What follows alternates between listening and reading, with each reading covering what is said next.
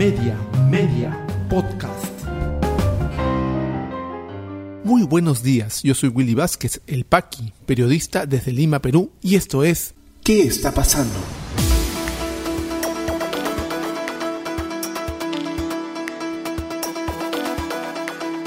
Estas son las noticias que debes conocer hoy miércoles 8 de febrero de 2022. Nuevo gabinete, nuevos cuestionamientos. Presidente Castillo toma juramento a equipo ministerial encabezado por Aníbal Torres. Fiscalía presentó traducciones de notaciones del celular de Marcelo Odebrecht que incriminarían aún más a Keiko Fujimori. Poder Judicial dicta impedimento de salida del país por 12 meses contra expresidenta de E-Salud, Fiorella Molinelli. Vamos al desarrollo de las principales noticias aquí en ¿Qué está pasando? Después de unos días en compás de espera, anoche por fin juramentó el nuevo gabinete de Pedro Castillo, cuarto gabinete en solo seis meses de gobierno, que refleja pues una profunda crisis política al interior del gobierno del profesor Castillo. Aníbal Torres, que se desempeñaba hasta ayer como un fiel defensor y ministro de, de, Derechos, de Justicia y Derechos Humanos del, del gobierno de Castillo, juramentó como presidente del Consejo de Ministros. De los 19, solo se renovaron 6. Este es el, el gabinete que anunció el presidente concertador, de ancha base, técnico y académico. Pues bien, no tuvo ninguna característica de las ofrecidas y vamos a repasar rápidamente los perfiles de los nuevos ministros, porque eh, el resto se mantiene. En justicia, reemplazando a Aníbal Torres, ingresó Ángel Ildefonso, abogado, juez mixto de Junín y en la Corte Superior de Justicia de Madre de Dios, abogado por la Universidad de San Martín de Porres, postuló sin éxito el Congreso en el 2011 con el entonces Partido Fuerza Social de Susana Villarán. Hernán Condori asumió el Ministerio de Salud luego de la renuncia del ministro hasta ayer, Hernando Ceballos, que ha levantado una ola de preocupación muy profunda con respecto a cómo se va a llevar a cabo todas las acciones con respecto a la vacunación, a la el combate a la pandemia, a las nuevas eh, temas que tiene el tema de salud, ¿no? Lo que ha hecho la pandemia es eh, indicar que nuestro sistema de salud está totalmente eh, afectado. Hay una nueva ley nacional de cáncer que hay que implementar también. ¿Cómo hará este señor que fue por breve tiempo director regional de salud nombrado por Vladimir Cerrón? Es bastante improbable que eh, lleve a buen término. ¿Por qué? Porque el reconocido doctor Elmer Huerta ha hecho una denuncia muy grave acerca de este perfil del nuevo ministro de Salud y lo hizo en su cuenta de Twitter. Esto es vergonzoso, dice el doctor Huerta nuevo ministro de Salud Hernán Condori Machado resultó ser promotor de productos fraudulentos. En este video, y adjunta el video en su cuenta de Twitter, pueden ver cómo ofrece agua arracimada, que en su febril imaginación tiene propiedades saludables. El Perú no merece esto.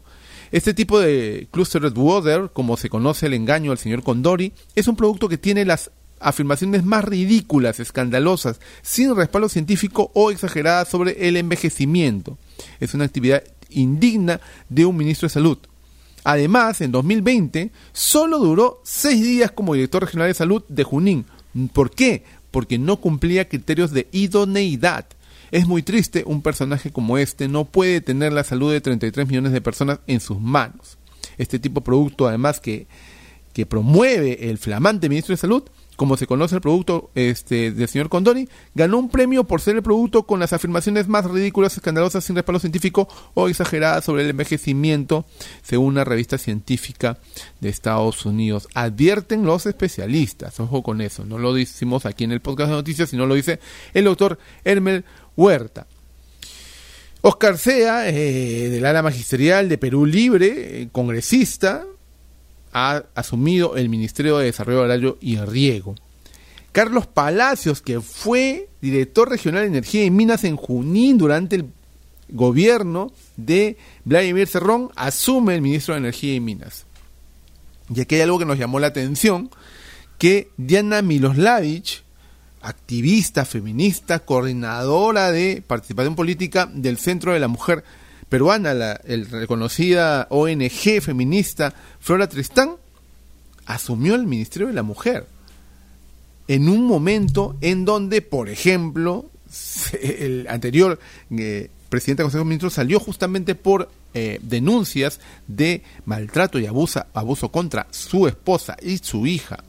Es un mensaje que se quiere dar, pues es un mensaje que no es nada claro, porque de Anaí Durán, ¿no? Alguien que tiene un perfil también progresista, feminista y demás, se pasó a Katy Ugarte, una representante de Con mis hijos no te metas, una representante que negaba totalmente la ideología de género, negaba no, creía que eh, las propuestas de avance en la educación y paridad de género eran ideologías de género. De Katy Ugarte ahora pasamos a Diana Miloslavich. Eso crea realmente la eh, idea en todos los ciudadanos de que no hay un norte claro, es cualquier cosa, la agenda eh, con respecto a los derechos de la mujer, la igualdad y la paridad Em, del presidente Castillo no existe. Porque además de 19 de, eh, ministros, solamente tres mujeres. ¿Cuál es su feminismo? ¿Cuál es la paridad del presidente Castillo? No existe. Y es triste y lamentable que Diana Miroslavis se preste a esto. Moesto Montoya, otro de los grandes defensores del presidente Castillo, ha asumido la cartera del Ministerio del Ambiente. Este es el nuevo gabinete presidido por Aníbal Torres, defensor a ultranza del presidente y alguien que no tiene muchos reparos para eh, discutir, para no debatir, para imponer sus ideas, para faltarle el respeto a la prensa y no establecer un ambiente de, diálogo. Como muchos dicen, parece que este gabinete va a tener la misma suerte que su antecesor. La Fiscalía de la Nación ha presentado estas anotaciones de las agendas de Barata, las chats que tenía con Marcelo Odebrecht como elementos de prueba en el proceso, en el control de acusación que se le sigue en el caso Cócteles a Keiko Fujimori y ha sustentado que este entrega de dinero de parte de Odebrecht fue dividida en pequeños eh, montos, pitufiado como sostiene la Fiscalía, para poder ocultar su procedencia. Esto en el control de acusación que ya está llevando a cabo la Fiscalía con el Poder Judicial, que daría inicio a lo que anunció el fiscal eh, José Domingo Pérez hace unos días e informamos en este podcast de noticias. El inicio del juicio, por fin ya, contra Keiko Fujimori, eh, la Fiscalía anunció a través de su cuenta de Twitter lo siguiente. El Ministerio Público presentó ante el Poder Judicial las traducciones espontáneas de las autoridades brasileñas, entre las que se encuentra una anotación hallada en el celular de Marcelo Odebrecht. Fiscal adjunta Paulina Roque, del equipo Lavallato, atribuye a Keiko Fujimori, presidenta de Fuerza Popular, haber ordenado a miembros de la organización criminal buscar falsos aportantes para otorgar apariencia de licitud e ingresar los activos maculados a través del pitufeo. Agregó que Keiko Fujimori ha instrumentalizado al partido Fuerza Popular por medio de su bancada congresal para favorecer a grupos empresariales emitiendo o aprobando proyectos de ley, entre ellos el decreto ley 1419 que beneficiaba a las casas de juego, casinos y máquinas tragamonedas. Es muy grave lo que sostiene la Fiscalía y el diario la República indica que la frase aumentar Keiko para 500 EUFLA ser visita que se encontró en el teléfono celular de Marcelo Odebrecht fue presentada como prueba a la Fiscalía para sustentar la acusación contra Keiko Fujimori por el delito de lavado de activos. Dicha frase fue encontrada en la agenda electrónica de Marcelo Odebrecht y fue escrita entre finales de 2010 y comienzos de 2011 en plena campaña de las elecciones presidenciales de 2011. Estas palabras en portugués, que se traducen como aumentar Keiko a 500 y hacer visita, se referían a una entrega de un adicional de medio millón de dólares a la candidata del Fujimorismo. Según la declaración de Marcelo Odebrecht cuando le pidieron a Jorge Barata que hiciera un aporte a la campaña de Ollantumala, este le respondió que no era negocio apoyarlo y que sus socios se podían molestar. Por eso explicó Bodebrecht le respondió a Barata que realice una mayor aportación a la campaña de Keiko Fujimori que le dé otros 500 mil dólares, lo cual lo anotó en su agenda y añadió que la visitaría. La frase y todos los detalles y declaraciones que le dan contexto fueron presentados por la fiscal adjunta Paulina Roque en la audiencia que realiza el juez Víctor Zúñiga Urday del control de la acusación judicial contra la lideresa de Fuerza Popular. Todo esto abona, como les comentaba inicialmente, a que el proceso de control de la acusación culmine antes de fin de año para iniciar por fin el juicio contra Keiko Fujimori, el Partido Fuerza Popular y los que resultan responsables por el delito de lavado de activos. La ex presidenta ejecutiva de E-Salud del Seguro Social en problemas porque la justicia ha dictado el Poder Judicial impedimento de salida por un año, por 12 meses, a Fiorella Molinelli informa RPP Noticias. El Ministerio Público logró que se dicte la medida de impedimento de salida del país por 12 meses contra la expresidenta ejecutiva de Salud, Fiorella Molinelli, y otros por la presunta comisión del delito de organización criminal y colusión agravada en agravio del Estado. La medida impuesta se logró con la sustentación de la fiscal Yanis Bastías Arroyo, fiscal adjunta del primer despacho de la Segunda Fiscalía Provincial Penal Corporativa especializada en delitos de corrupción de Lima, amparada por la juez del primer juzgado de investigación preparatoria de corrupción de funcionarios y crimen organizado de la Corte Superior de Justicia de Lima.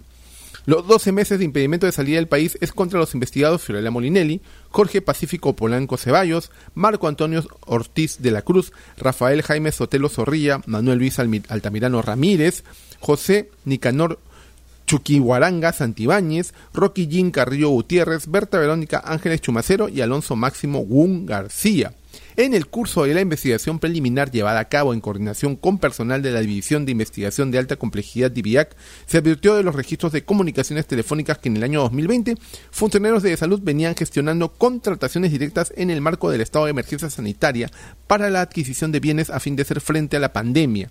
Fue en dichas conversaciones telefónicas que se advirtieron presuntas concertaciones subrepticias e ilegales, identificándose cinco contrataciones directas de las cuales tres fueron detalladas para requerir la medida de impedimento de salida del país, siendo Manuel Altamirano Ramírez quien en las conversaciones se refería de manera constante a la tía como la persona con quien se contactaría directamente, posteriormente identificada como Fiorella Molinelli.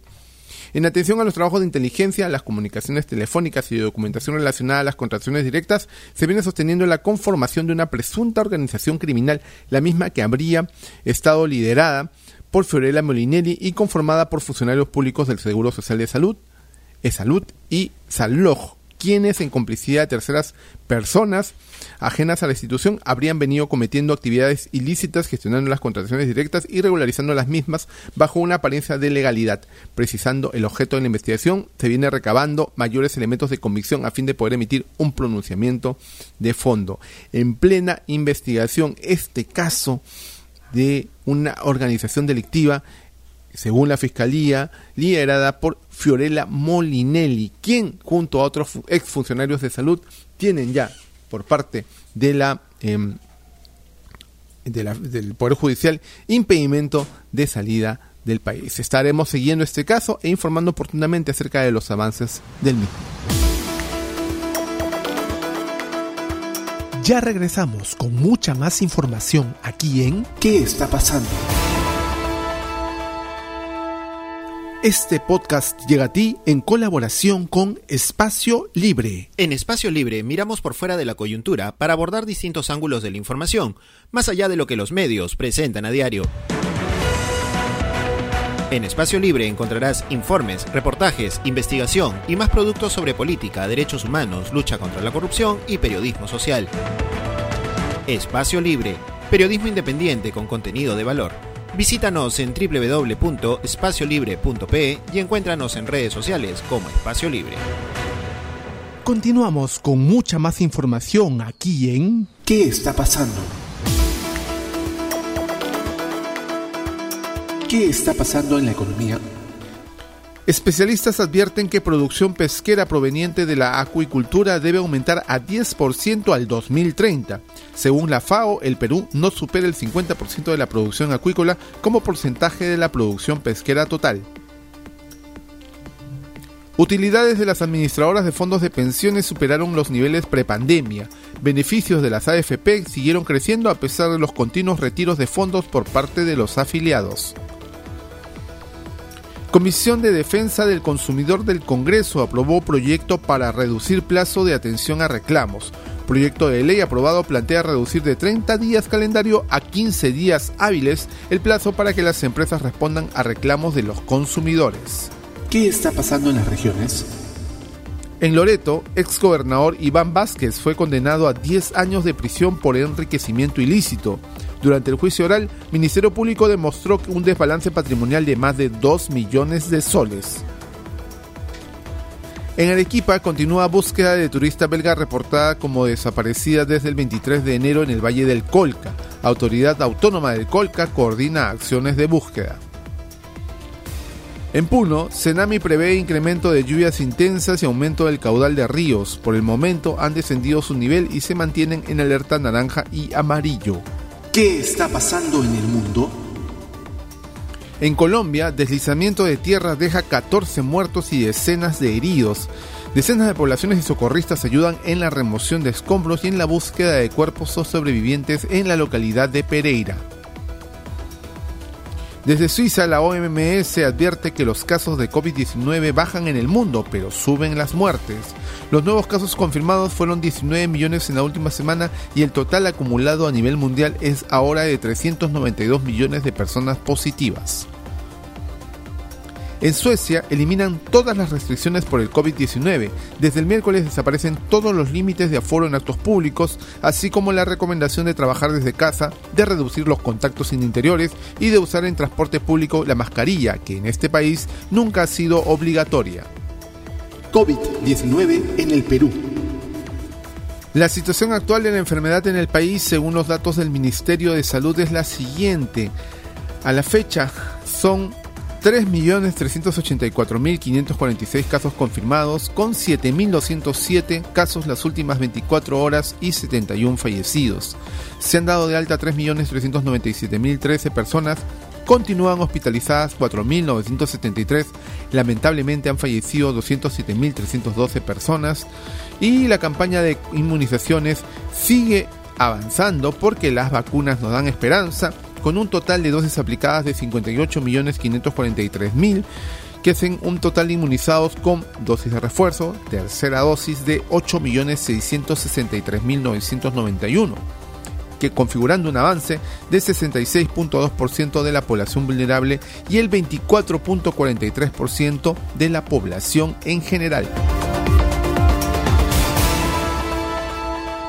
Si te interesó este podcast de noticias, recomiéndanos con tus contactos porque estaremos enviando este audio todos los días para que puedas tener una aproximación noticiosa a lo que está pasando en el país. Suscríbete a nuestra lista de distribución en WhatsApp y compártelo. Puedes seguirme también en mis redes sociales de Facebook, Twitter y YouTube como Willy Vázquez El Paqui o visita podcast.elpaqui.com. Muchísimas gracias por llegar hasta aquí. Nos escuchamos en cualquier momento.